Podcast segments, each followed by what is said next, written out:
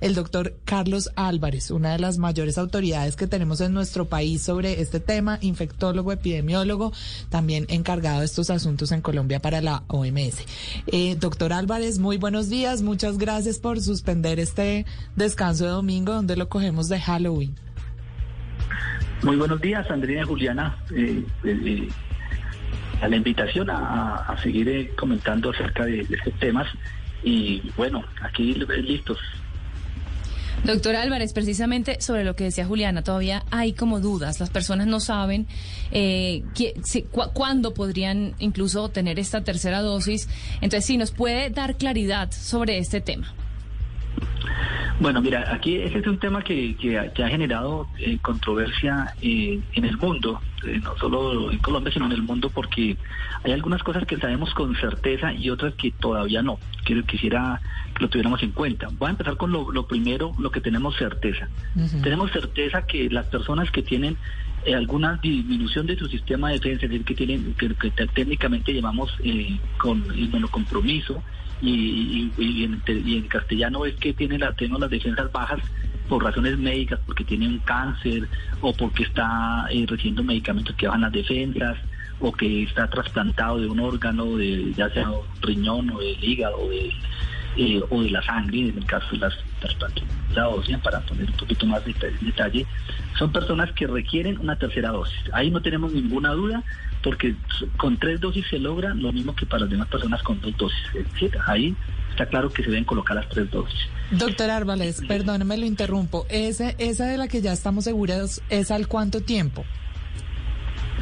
Esa se puede colocar a los 30 días después de la segunda dosis. Desde, desde 30 días. Y eh, aquí viene un punto importante que eh, si dentro de este grupo se, se, se incluye a las personas que tienen más de 60 o más de 70 años. ¿Por qué? Porque sabemos que el sistema de defensa también, a medida que, pasan, eh, que avanzan los años y la edad, desafortunadamente también pierde pierde un poco de, ese poder de defensa que, tiene este sistema de defensa. Es decir, las personas mayores tienen un sistema de defensa eh, con, menos capacidad, podemos decirlo de esa manera. Y en ese sentido, eh, la medida de, de, recomendación en el caso del gobierno colombiano es que las personas mayores de 70 años deben colocarse una tercera dosis. Algunos países han colocado 65 años, otros han colocado 60 años, eh, y en eso probablemente hay unas diferencias pequeñas, pero diríamos que las personas mayores del de, caso de Colombia, para no confundir, de 70 años requieren una tercera dosis y esta se debe colocar a los seis meses de haber colocado la segunda dosis. Eh, y viene un poco de discusión, que es lo que más genera controversia, y es si no solamente para estos grupos de edad, sino para todo el mundo que se va a colocar una tercera dosis. Esto se, se da porque eh, básicamente hay algunos estudios que han mostrado que después de seis meses las anticuerpos, es decir, las defensas que generan las vacunas, empiezan a disminuir.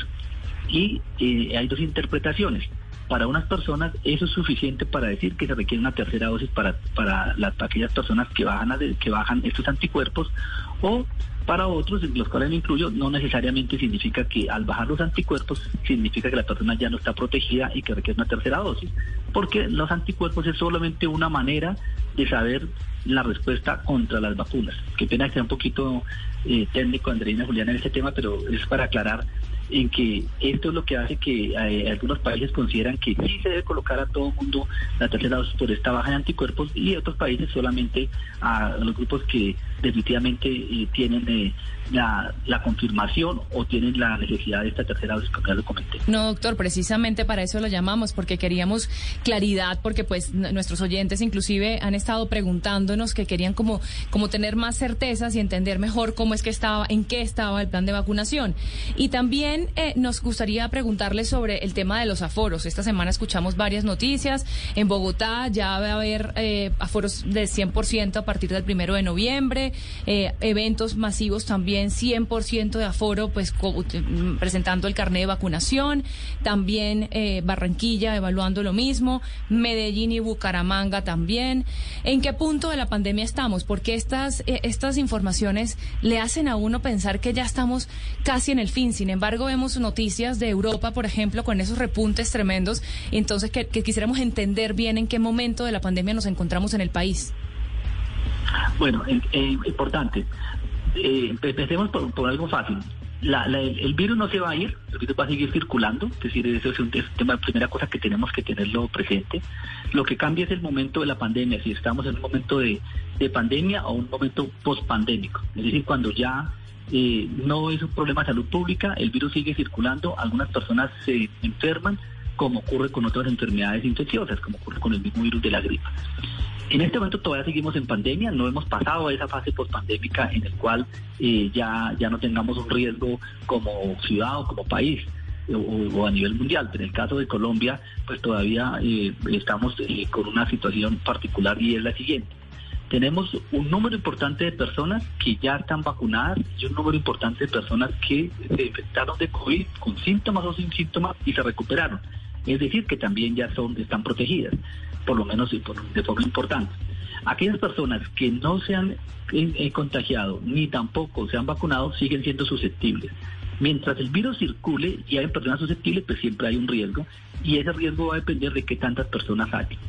Por eso la noticia de, los aforos y también la, las mismas resoluciones que ha sacado el gobierno eh, van encaminados en ese mismo sentido, en que se empiecen a liberar o, se, se flexibilicen siempre y cuando se garantice que las personas que se exponen pues ya han, ya han pasado por esta situación, es decir, o ya están vacunados eh, o, ya se han recuperado. Y en este caso, la medida de la vacunación es una de las medidas que se ha tomado como un indicador importante para liberar los aforos.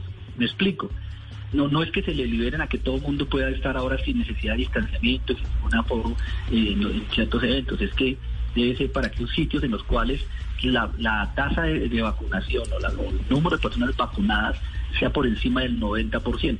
Es decir, 9 de cada 10 personas de ese, de ese municipio eh, estén vacunados para poder permitir esos aforos. Y en el caso de un evento particular, es que el 100% de los que ingresen estén vacunados, porque de esta manera se asegura eh, al menos eh, que haya muchísimo menos riesgo de que una persona esté contagiada y pueda contagiar a los demás. Así es, doctor Carlos Álvarez, muchas gracias por estas claridades eh, en todo el tema del plan de vacunación, también de los aforos, que son noticias que esta semana pues tenemos acá en el país. Gracias por acompañarnos en Sala de Prensa Blue. No, con muchísimo gusto y solamente la, recomendación final en esta mañana de, domingo, de, lo importante que aprovechar los que no se han vacunado para ir a vacunar. Ya hay vacunas en la mayoría de los municipios de Colombia y, y mientras estamos con personas con las que no convivimos, eh, sigamos manteniendo las medidas de cuidado que parece una repetir y repetir, pero de verdad que estamos en el momento que lo necesitamos para que rápidamente el municipio y los países, el país como tal pueda salir de esta situación de epidemia que pasará justamente a lo que queremos, una fase pospandémica con un regreso a una normalidad.